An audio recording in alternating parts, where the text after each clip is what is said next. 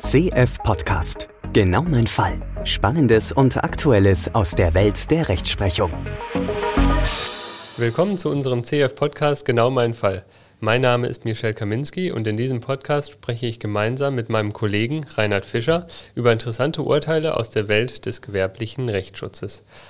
Das ein oder andere gewerbliche Schutzrecht war ja nun schon mittlerweile Thema in diesem Podcast. Wie sieht es denn heute in, wenn ich richtig mitgezählt habe, Folge 7 aus? Worum soll es denn heute gehen, Reinhard? Ja, ich habe tatsächlich heute wieder einen Markenfall mitgebracht. Okay. Das heißt, kein neues gewerbliches Schutzrecht. Okay. Und ich habe den ausgesucht, weil das ein besonders sommerlicher Fall ist und auch ein aktueller Fall. Passt in die Sommerpause Passt oder ans die- Ende der Sommerpause? Ans Ende der Sommerpause, genau. Und in die heißen Temperaturen, die wir letzte Woche und jetzt vor allen Dingen diese Mhm. Woche wieder kriegen werden. Und passt auch ganz gut, weil ich heute auch den ersten Tag nach einem kurzen Urlaub wieder da bin. Auch in meinem Urlaub hat eigentlich die Ware, die mit dieser Marke bezeichnet wird, tatsächlich auch eine Rolle gespielt. Okay. Ähm, also eigentlich fast in jedem Sommerurlaub spielt das eine Rolle. Okay. Und du hast Und- mir heute nichts mitgebracht? Ich habe dir heute nichts mitgebracht. Nein, okay. Aber genau, es geht mal wieder um eine Marke, die eingetragen wurde und um die Frage, ob die Marke denn eigentlich löschungsreif ist. Mhm. Ähm, du erinnerst dich vielleicht, wir hatten schon mal so einen Fall. In der Tat, ja. Ja. Das war, frag mich nicht nach der, das war die Mallorca-Marke. die Genau.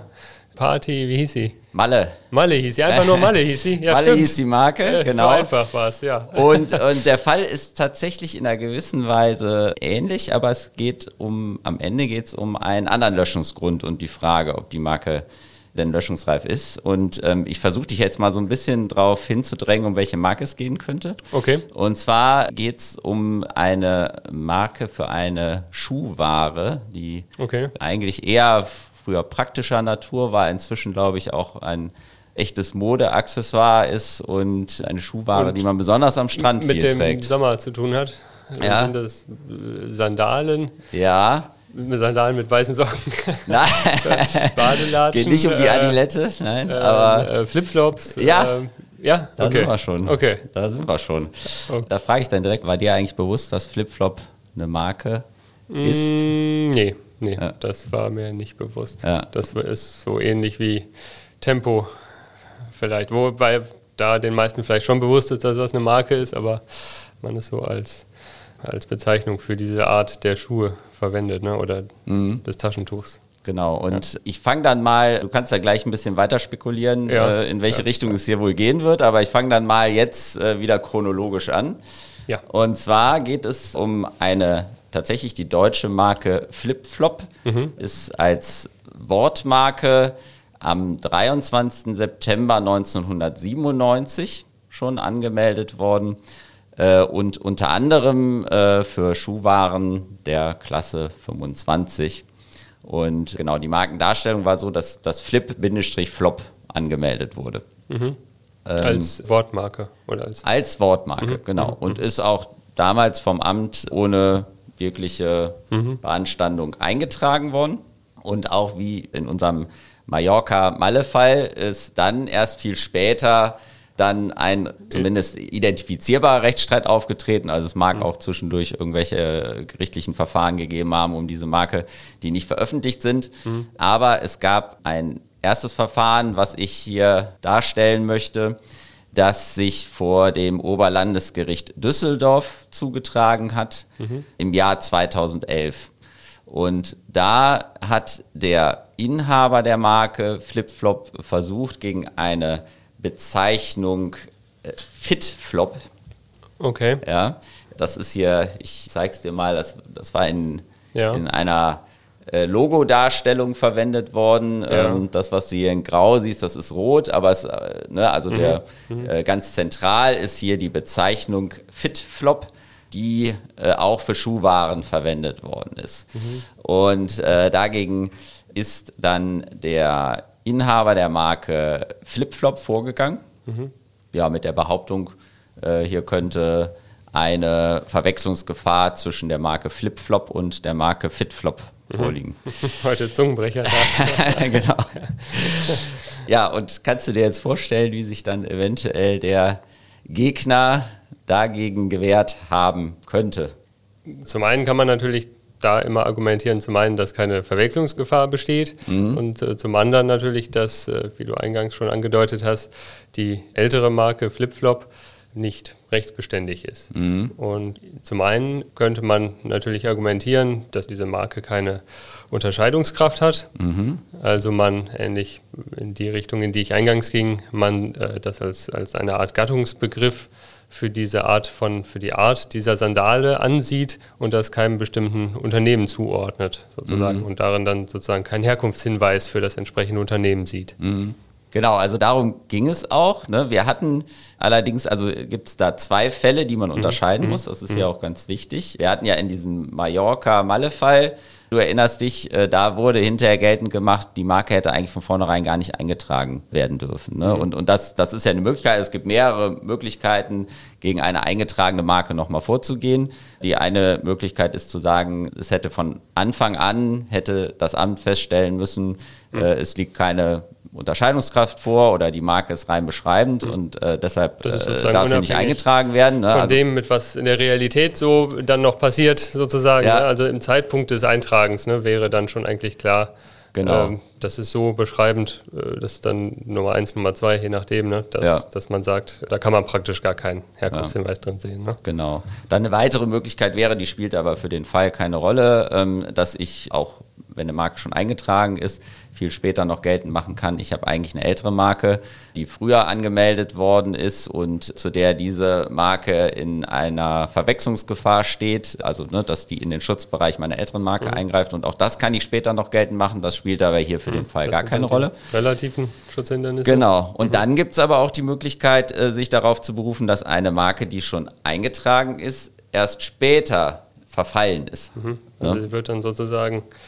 verwässert, indem letztendlich äh, durch die Benutzung sich, sich der, der Gebrauch der Marke oder der Begriffe irgendwie ändert. Ne? Genau. Ähm, also da gibt es auch wieder zwei Möglichkeiten. Die eine ist halt, eine Marke verfällt ja schon, wenn sie nicht benutzt wird vom mhm. Markeninhaber. Genau, stimmt. Ne? Also das dass er halt, also er muss zwar fünf Jahre erstmal keine Benutzung nachweisen, wenn er aus der Marke vorgeht, aber sobald die fünf Jahre eingetragen ist, muss er, wenn, wenn der Gegner bemängelt, dass die Marke nicht benutzt wurde, muss er auch eine Benutzung nachweisen, dass, mhm. er, dass er die letzten fünf Jahre die Marke dann ordentlich mhm. benutzt hat, weil bei Marken ist es ja so, wenn man die regelmäßig benutzt, äh, dann kann man die alle zehn Jahre verlängern und es gibt kein Schutzende mhm. für eine Marke.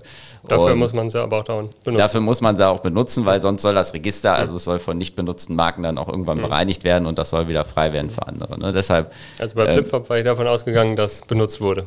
So ja, das ist halt, also die Marke ist nicht nur für Schuhwaren angemeldet so, worden, deshalb okay. spielt die hm. Nichtbenutzung durchaus eine vielleicht Rolle. auch eine Rolle. Hm. Aber das ist halt eine Möglichkeit, weshalb eine Marke verfallen kann. Und hm. die andere Möglichkeit, die du schon angesprochen äh, hast, ist, dass die Marke später tatsächlich zu einer sogenannten Gattungsbezeichnung verkommt. Äh, mhm. Also, ne, dass sie nicht von vornherein schon beschreibend für irgendeine Ware gewesen ist, aber dass im Grunde im Laufe der Zeit sich die Marke quasi zu einem gebräuchlichen Begriff für diese Ware entwickelt hat. Mhm. Genau, das ist die eine Voraussetzung. Die andere ist, dass das aber deshalb passiert ist, weil der Markeninhaber untätig geblieben mhm. ist, also weil er irgendwie selber dafür gesorgt, also entweder aktiv dafür gesorgt hat, mhm. was aber sel äh, selten ist, mhm. ne? also dass er selber quasi die immer in einer Art verwendet hat, in der man mhm. darin quasi nur eine Gattungsbezeichnung sehen könnte, das ist aber eher selten, aber dass er halt eben gegen zahlreiche Verwendungen äh, von, also als gebräuchliche Bezeichnung dann gar nicht äh, hinreichend vorgegangen ist. Mhm. So. Mhm. Und hier in dem Fall war es halt so, der Gegner, der hat halt in erster Linie erstmal geltend gemacht, die Marke sei halt eben zum Gattungsbegriff verkommen. Mhm. So. An, äh, angemeldet war 2000. 1997. 97 schon, mhm. okay. Und 2011 ist jetzt der Rechtsstreit, ne? Äh, ja, ich glaube 2010 hat der wohl mhm. angefangen und ist aber dann 2011 entschieden worden. Mhm. Genau, da ist es auch schwierig. Also man hätte natürlich auch überlegen können, ob bei der Anmeldung 1997 die Marke vielleicht auch schon gar nicht hätte eingetragen werden können, wofür tatsächlich auch den einen oder anderen Hinweis hätte geben ja, können. Oder? Ja, da, mhm. genau, sage ich gleich noch was zu. Okay. Also äh, hätte man durchaus überlegen können. Das Problem ist, das hatten wir auch in dem Malle-Fall mal, äh, aber nur so nebenbei mhm. angesprochen, dass bei der deutschen Marke diese absoluten Schutzhindernisse nur bis zum bestimmten Zeitraum mhm. äh, noch geltend gemacht werden können.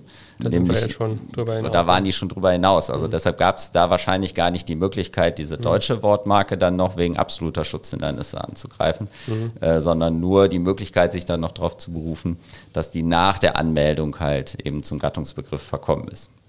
Genau, und äh, das war äh, jetzt auch die Hauptverteidigung oder, oder erstmal Hauptverteidigung, gegen die sich der Beklagte gewendet hat, dass er gesagt hat, die Marke, aus der hier gegen meine Marke oder gegen die Bezeichnung, die ich verwende, vorgegangen wird, die ist eigentlich nicht bestandskräftig, sondern äh, müsste eigentlich, weil sie zum Gattungsbegriff verkommen ist, gelöscht werden und hat, hat auch in, im Rahmen einer Wiederklage quasi auch die, äh, also in die, ein, die hm. Einwilligung in die Löschung äh, mhm. verlangt, sodass das auch entschieden wurde. Also einerseits bei der Frage der Verletzung, andererseits bei der Frage, ob die Marke gelöscht werden müsste. Da hat das OEG Düsseldorf aber gesagt, also an diesen Verfall, da sind sehr, sehr hohe Anforderungen zu stellen. Mhm. Also eigentlich ist eine Marke, also, also an eher den, die Ausnahme sozusagen. Das ist eher die Ausnahme mhm. und man muss halt wirklich ganz genau sehen, ob jetzt wirklich es nur noch einen ganz unbeachtlichen Teil der Verkehrskreise gibt, die quasi diesen Begriff noch als äh, Herkunftshinweis verstehen, solange es halt eben dann doch einen ne, einigermaßen erheblichen Anteil gibt, äh, der darin keine Gattungsbezeichnung sieht, sondern die es tatsächlich mit einem bestimmten Unternehmen verbindet, mhm. ist, sind die Voraussetzungen nicht erfüllt. Mhm. Und das OEG Düsseldorf äh, ist dann auch im Ergebnis zu der Auffassung gelangt, dass das nicht hinreichend dargelegt wäre, dass die Marke mhm. verfallen wäre.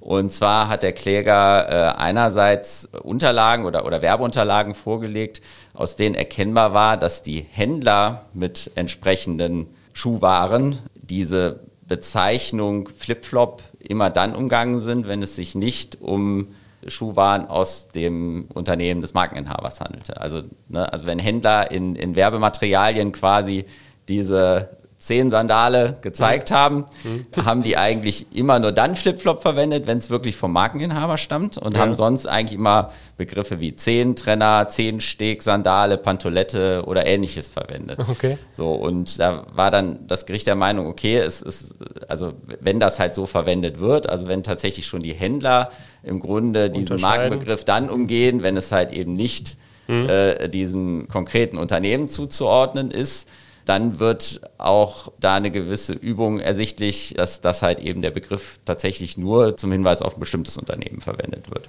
Ja. Und dann hat das Oberlandesgericht Düsseldorf sich dann mit dem. Aber dieses Material hatte eigentlich die Beklagte oder äh, die. Ja, genau, das, das, hatte die, das hatte die Klägerin, also die, die aus der, ihrer Marke vorgegangen ist, tatsächlich zur Verteidigung so, okay, vorgelegt. Ja. Ne, mhm, hat da Werbeunterlagen halt vorgelegt und gesagt, hier, da wird mhm. eigentlich deutlich, dass, dass ja. der Begriff Flipflop eigentlich nur für Schuhwaren ja, aus unserem Unternehmen verwendet wird und in allen anderen Fällen der mhm. Begriff mhm. ja umgangen wird. Und die, die, Beklagte müsste ja eigentlich irgendein gegenteiliges Material oder eine Befragung oder, oder irgendwas genau. vorlegen. Genau, und das hat sie auch gemacht. Okay. Also es gab mhm. nämlich, genau, die, die Beklagte, also die, die sich dann darauf berufen hat, hat verteidigt ja. hat und berufen hat, mhm. die Marke ist eigentlich löschungsreif. Die hat eine Verkehrsumfrage aus dem Oktober 2009 vorgelegt aus der äh, hat sich schon mal ergeben, und das war für das Gericht dann recht entscheidend, dass überhaupt nur 51,1 Prozent der Befragten die Bezeichnung Flipflop mit Sandalen oder Schuhen überhaupt in Verbindung bringen würden. Also 2009 okay. war, war der Begriff offenbar so noch gar nicht so geläufig, mhm. dass halt eben, ja, also fast 50 Prozent den Damit Begriff mit Schuhwaren mhm. überhaupt nicht in Verbindung gebracht mhm. haben. Und da hat das Oberlandesgericht Düsseldorf gesagt, also die strengen Anforderungen berücksichtigend, ne, mhm. dass sie gesagt haben, okay, es müsste ein völlig unbeachtlicher Teil der Verkehrskreise sein, die jetzt quasi nur noch damit eine Herkunft aus einem bestimmten Unternehmen verbinden. Und haben gesagt, wenn aber 50 Prozent den Begriff mit Schuhwaren gar nicht in Verbindung bringen mhm. und sehen dann eine Werbung, wo quasi der Schuh als Flipflop bezeichnet ja. wird, dann sehen die darin eigentlich mhm. eine Marke und nicht eine Bezeichnung mhm. für diesen Schuh. Also, also wäre das schon gar nicht mehr erfüllbar sozusagen. Ja, wenn ja, so viele damit genau, genau, genau. Können. Also also mhm. schon das sprach äh, letztlich dagegen, mhm. dass quasi, ne, also also die 50 Prozent dazu neigen würden, darin mhm. keinen Herkunftshinweis zu sehen. und hat das Gericht gesagt, okay, da ist jetzt zwar eine Verkehrsbefragung vorgelegt worden, aber die, das Ergebnis überzeugt uns nicht, mhm. äh, dass hier die strengen Anforderungen erfüllt werden. Dann hat die Beklagte hier, also die die Löschung betrieben hat, auch noch Bescheide vom DPMA vorgelegt, wo später das DPMA, also das Deutsche Patent- und Markenamt, eine Wortmarke Flip-Flop wegen fehlender Unterscheidungskraft und beschreibender Verwendung zurückgewiesen hat. So, mhm. und hat, hat gesagt, ja, damit haben die doch quasi auch zu erkennen gegeben, dass das ein Gattungsbegriff ist dafür, nämlich im, also ne, das waren Bescheide aus 2009, 2010, mhm. so gesagt haben, zu dem aktuellen Zeitpunkt hat das DPMA ja durch die Bescheide klar gemacht, dass es sich zumindest jetzt um eine Gattungsbezeichnung handelt. Mhm.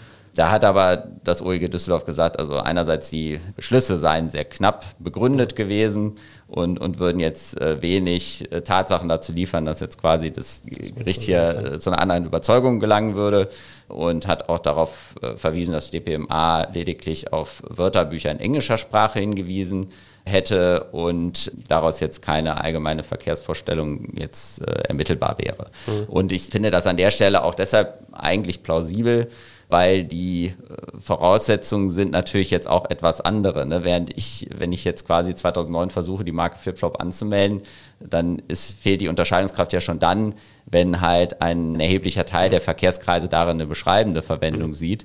Und Jetzt bei, eigentlich eine, eine, Stufe strenger sozusagen, genau, ne? die, die Marke wieder wegzukriegen. Ne? Also, also wenn die Mehrheit hier in dem Begriff eine beschreibende Verwendung sehen würde, wäre immer noch zu berücksichtigen, dass ein beachtlicher Teil hier einen Hinweis auf ein bestimmtes Unternehmen sehen würde. Das Deshalb mag dann zwar bei der Eintragung problematisch sein, aber dann jetzt später beim Maßstab der Verwässerung dann sozusagen oder bei der, beim Verkommen zur Gattungsbezeichnung ja. würde es dann trotzdem nicht ausreichen. Genau, ne? genau. Also deshalb mhm. ne, haben wir eigentlich mhm. umgekehrte Maßstäbe sozusagen. Mhm. Ne? Deshalb hat das Gericht, mhm. hat das hier mhm. auch nicht überzeugt. Damit ist das Gericht dann zu der Auffassung gelangt, die Marke Flipflop können wir als Grundlage für die Markenverletzung nehmen und ist dann in der weiteren Prüfung, dann wurde geprüft, verletzt denn quasi die Marke FitFlop mhm. auch die Marke Flip Flop. Ne? Mhm. Also auf ähm, dieses eigene Versäumnis kam es dann auch gar nicht mehr an, weil die, die, erste Stufe war ja schon negativ. Genau, ne, genau. Das hat, anging, ne? Also genau mhm. richtig mhm. hat, das, hat das Oberlandesgericht auch explizit so festgestellt. Also hat halt gesagt, mhm. ne, ob die jetzt inaktiv geblieben sind, spielt keine Rolle, weil wir ja schon die erste Voraussetzung ja. nicht erfüllt haben. Und hat dann mit der Verletzungsprüfung weitergemacht. Mhm. Ne? Und da prüft man ja dann die Verwechslungsgefahr. Da spielt ja immer eine Rolle, können wir vielleicht auch mal kurz äh, zusammenfassen. Kleine Exkursion. Genau, wann gibt es eigentlich Verwechslungsgefahr zwischen einer Bezeichnung Bezeichnung und eine eingetragene Marke. Mhm. Ähm, da wird dann geguckt, wie ähnlich sind die Zeichen, mhm. die sich gegenüberstehen, wie ähnlich sind die Waren und Dienstleistungen, die mhm. sich gegenüberstehen und wie kennzeichnungskräftig ist eigentlich die Marke. Ne? Also wenn, wenn es halt eben ne, also ein, eine Marke ist, die halt also zum Beispiel ein Fantasiebegriff ist, mhm.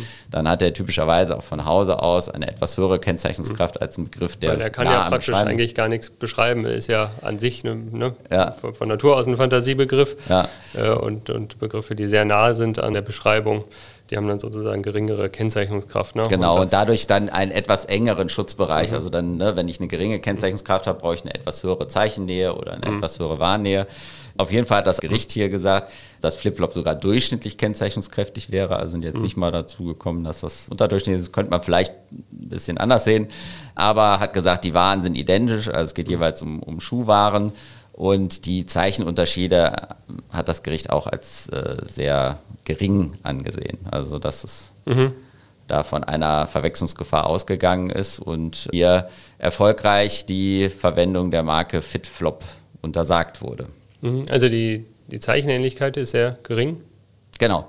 Okay, aber trotzdem. Äh, die, nein, nein, die, also die Zeichenunterschiede sind. Die, die Unterschiede die sind Zeichenunterschiede okay. sind. Ja, ja, ja. Genau. Also, dass gesagt haben, die sind halt, also, ne, es war ja.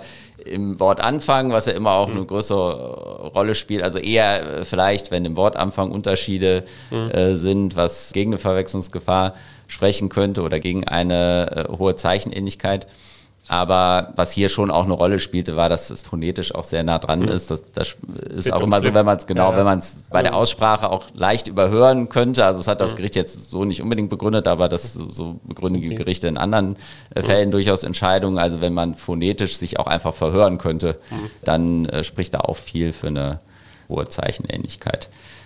Genau. Und da hatte dann der Inhaber der Marke Flipflop Erfolg gehabt.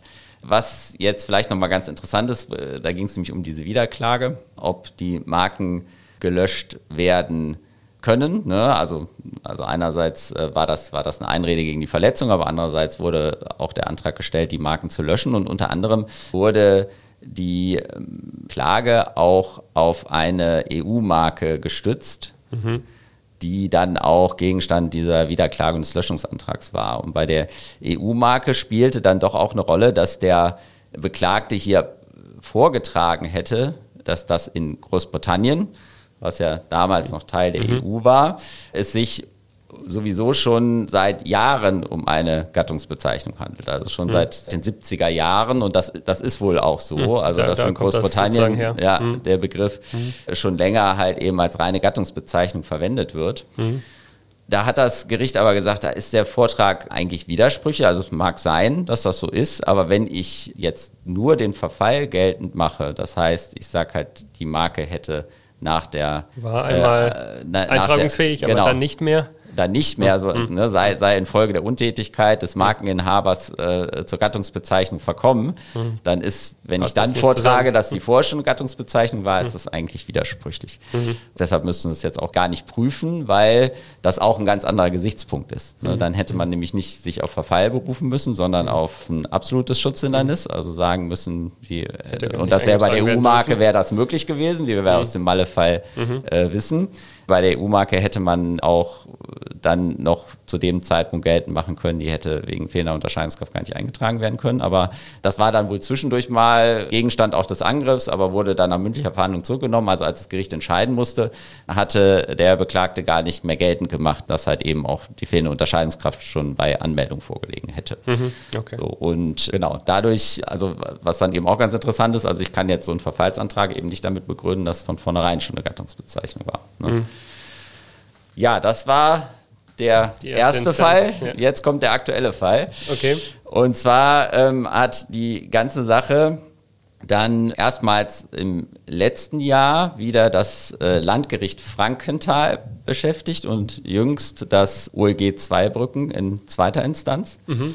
Und äh, Ausgangspunkt war hier dann aber eine direkte Löschungsklage gegen die Marke mhm. Flipflop. Das mhm. heißt, also es geht hier um einen anderen Kläger. Der Kläger war hier wohl. Also es geht jetzt nicht um Berufung oder ähnliches. Ist nee, neues Verfahren. Neues Verfahren, okay. neues Verfahren mhm. zehn Jahre später. Aber hier war Kläger dann auch der also hat, hat selbst behauptet, er sei Marktführer überhaupt in dem Bereich. Also kommt, glaube ich, auch aus dem Ausland, der Brasilien oder so war mhm. das. Also zumindest genau der, der ursprüngliche Inhaber sei, sei halt Marktführer in dem Bereich, hat er behauptet. Und äh, den hat es natürlich gestört, dass er in Deutschland ein Hindernis hatte, den Begriff Flipflop als mhm. Gattungsbezeichnung zu verwenden. Mhm. Und äh, ist, also hat dann einen Antrag bei Gericht auf Einwilligung in die Löschung der Marke gestellt. Also das, mhm. was beim OLG Düsseldorf schon, schon, im Wege der Wiederklage mhm. äh, Gegenstand war, war jetzt hier der Hauptgegenstand, mhm. Hauptgegenstand der Klage. Und hier ist es dann so weit gekommen, dass das Gericht äh, zur Klärung der Frage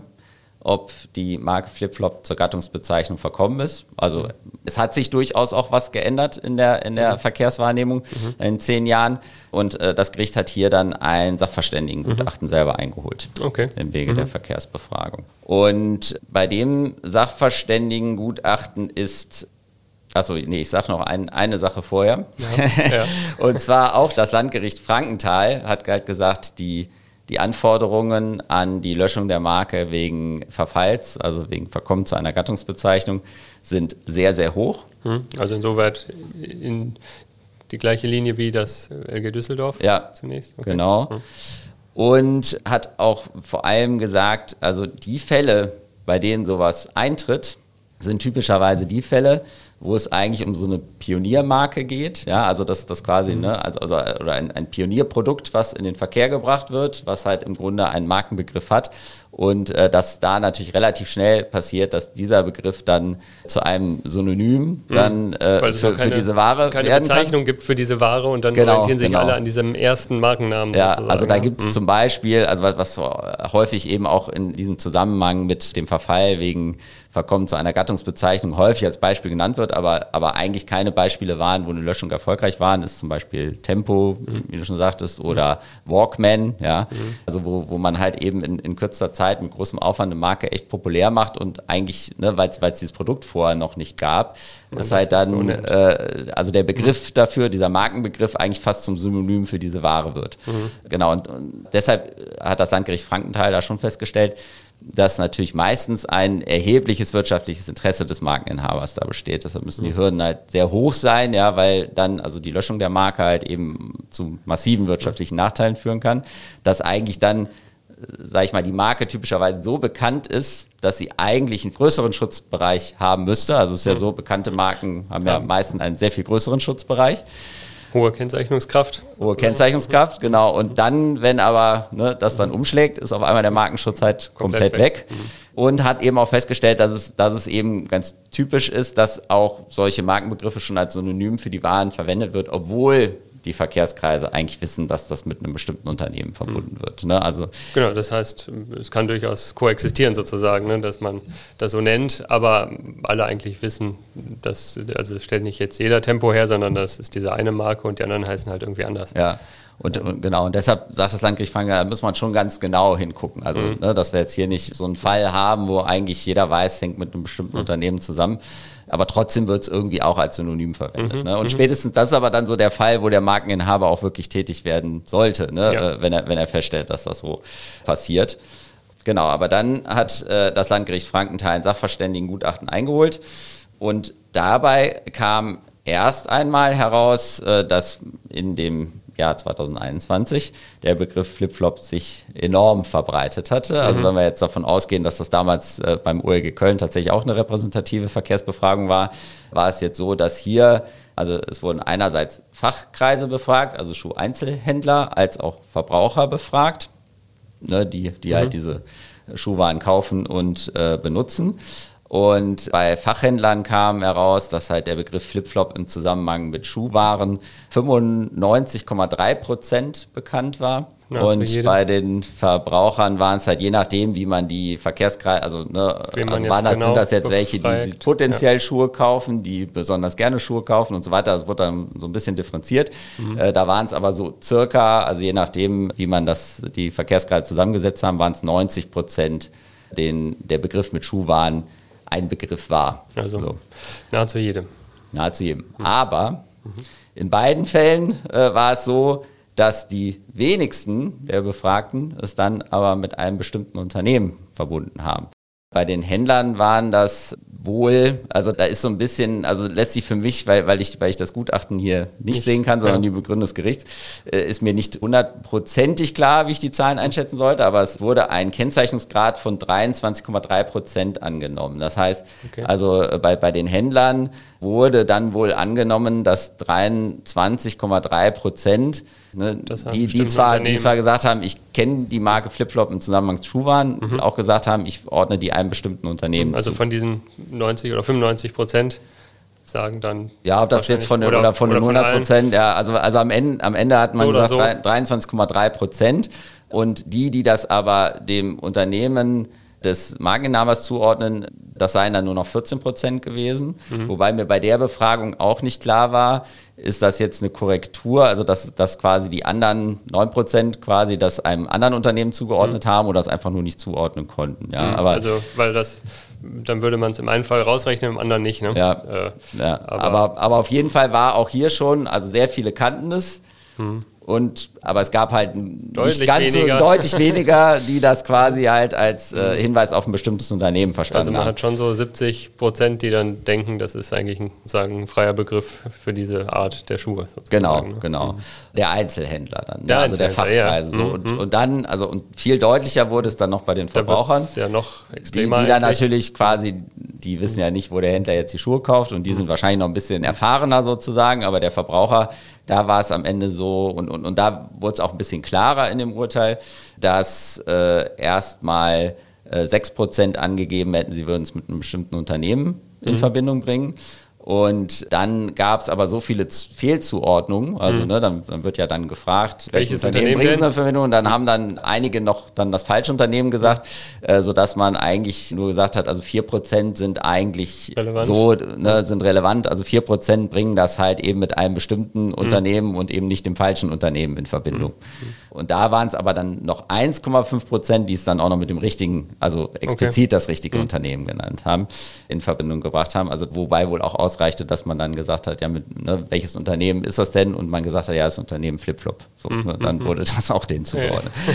Und bei dem Ergebnis hat dann das Landgericht Frankenthal gesagt, also das, das ist jetzt, also trotz der sehr, sehr hohen mhm. Anforderungen haben wir hier dann doch mal einen Fall, der da in, reinfällt. In dem, mhm. genau, in, in dem dieser Begriff Flipflop äh, mhm. zur Gattungsbezeichnung verkommen ist, weil es wirklich ein nur noch unerheblicher Teil, also da reicht es dann eigentlich auch aus, dass einer der angesprochenen Verkehrskreise, mhm. hier die Verbraucher halt eben besonders nicht Also effektiv hat man ja dann nur diese 4% genau, Verbraucher, ne? Genau, die das noch einem bestimmten Also 96, die die das so nicht äh, als Marke ja, ansehen würden. Ja, ich meine, man kann immer noch überlegen, die 10%, die es gar nicht kannten, hätte das OEG Köln natürlich eher den zugeschlagen, die. Achso, genau, die könnte man höchstens noch, aber okay, ja, ja. aber 4% von denen, die das Wort kennen, die sehen daran sozusagen keine Marke mehr. Mhm.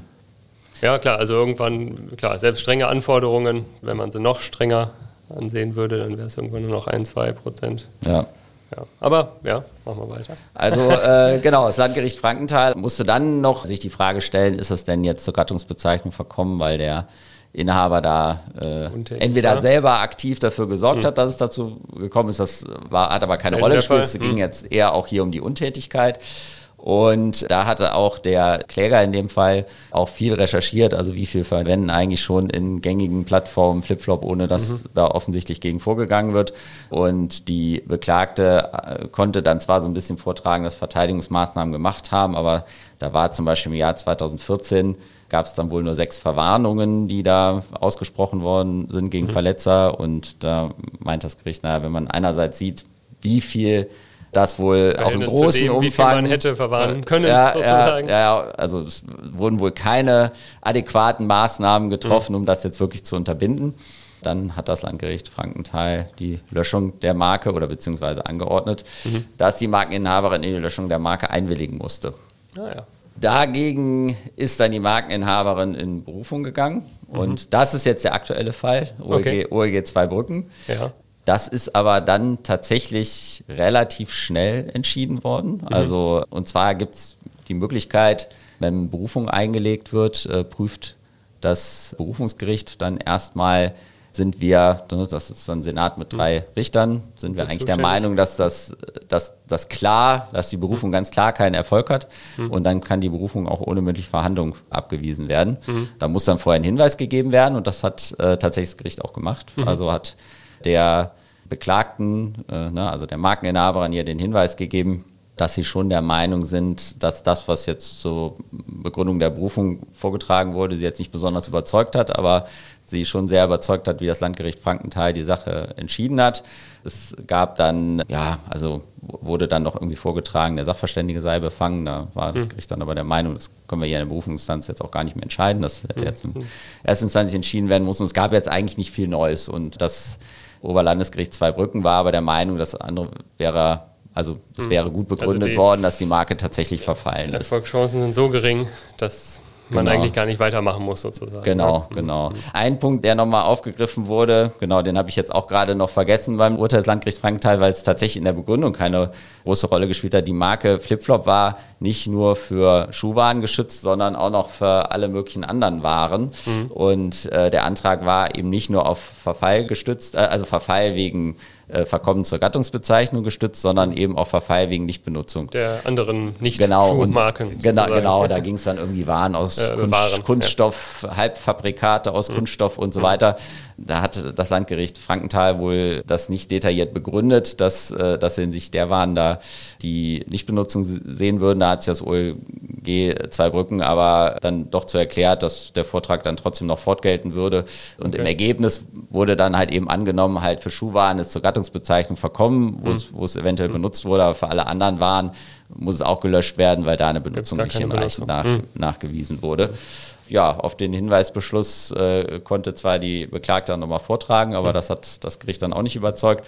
Und dann wurde die Klage oder die Berufung auch zurückgewiesen. Und inzwischen habe ich dann auch im Register festgestellt, rechtskräftig. Ist der Verzicht äh, eingereicht worden, also Ja. entsprechend dem Urteil. Und also offenbar hat die Beklagte, also die Markeninhaberin, dann nochmal versucht, eine Zulassung der Revision zu erreichen. Ähm, das ist aber auch abgelehnt worden.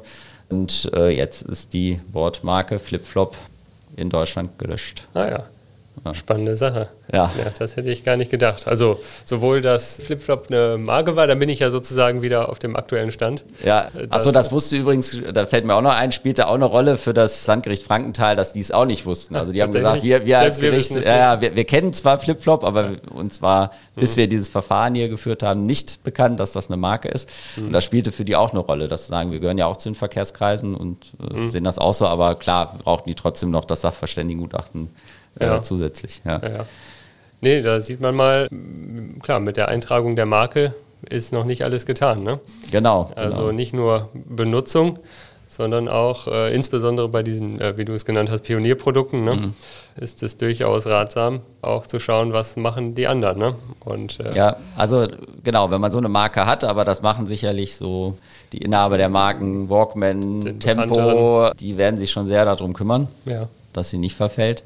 Aber vielleicht, also so, so eine Marke, die ja so ein bisschen interessant geworden ist jetzt im Zuge auch der Corona-Pandemie äh, und viel besprochen wurde, war ja die Marke Webinar, der Okay. vielleicht ein ähnliches Schicksal drohen könnte, was man, was Okay. man so liest. Okay. Äh, aber Das äh, ist an mir vorbeigegangen. ist ein, ja. ist ein anderes Ja. Thema. Nee, da gibt es tatsächlich auch eine eingetragene deutsche Marke. Okay. Und als dann in der Corona-Pandemie viele Fortbildungsveranstaltungen oder sonstige Veranstaltungen dann und, unter Webinar angeboten worden Gab es sind. auf einmal viele Gab's, äh, angebliche Verletzungshandlungen. ja, genau, genau. Und, und auch da sind wohl Verfallsanträge anhängig. Ah, ja, okay. ja. Also insofern, aber die Fälle sind wirklich selten. Also, ne, also die, die klassischen Fälle, die man erwähnt, sind meistens dann doch die Fälle, wo die Inhaber so tätig waren, dass sie nicht verfallen ist. Aber das ist jetzt hier ja. tatsächlich mal ein Fall, wo das sich so realisiert hat. Wobei man aber hier auch sagen muss, ob das jetzt wirklich der Pionier war, ist doch eher zweifelhaft, Weil weil eher so quer reingerutscht sozusagen. Genau, die, da ist wohl, hatten wohl damals, ja. damals festgestellt, dass in Deutschland kein bekannter Begriff war und hat dann den Mhm. Gattungsbegriff aus anderen Ländern hier mal als Marke angemeldet, was durchaus, ich meine, kann man natürlich überlegen, ob das vielleicht bösgläubig ist, aber ansonsten. Äh, gibt es dann natürlich jetzt auch keinen Hinderungsgrund, so, so etwas zu tun. Mhm. Es war wohl auch ursprünglich eine Triathletin, die die Marke angemeldet Ah, hat, aber dann okay. auf den jetzigen Inhaber später Übertragen hat. Ja, aber ob man vielleicht sogar sagen könnte, die hätte damals schon nicht eingetragen werden können, weiß man nicht. Aber wie, wie wir aus dem Malle-Fall wissen, ist das ja immer ganz schwer nach, das sind ja jetzt auch schon einige weit Jahre über 20 Jahre, da noch festzustellen, äh, was war damals jetzt die Verkehrsauffassung. Das ist ja kaum Klar, das Und, und deshalb gibt es ja auch Tat diese schwierig. 10-Jahresfrist für die Löschung in, in Deutschland. Ja, ja, ja. Aber nichtsdestotrotz zeigt es natürlich so ein bisschen, dass die Portfoliopflege auch später nicht ganz unwichtig ist. Ja, auf jeden Fall ein interessanter Fall. Vielleicht bringen wir dann nochmal ein Update zum Webinar oder so. Schauen wir mal. Ja, wenn der Fall dann irgendwann mal erschienen wird, Ja. äh, wird das sicherlich auch interessant sein.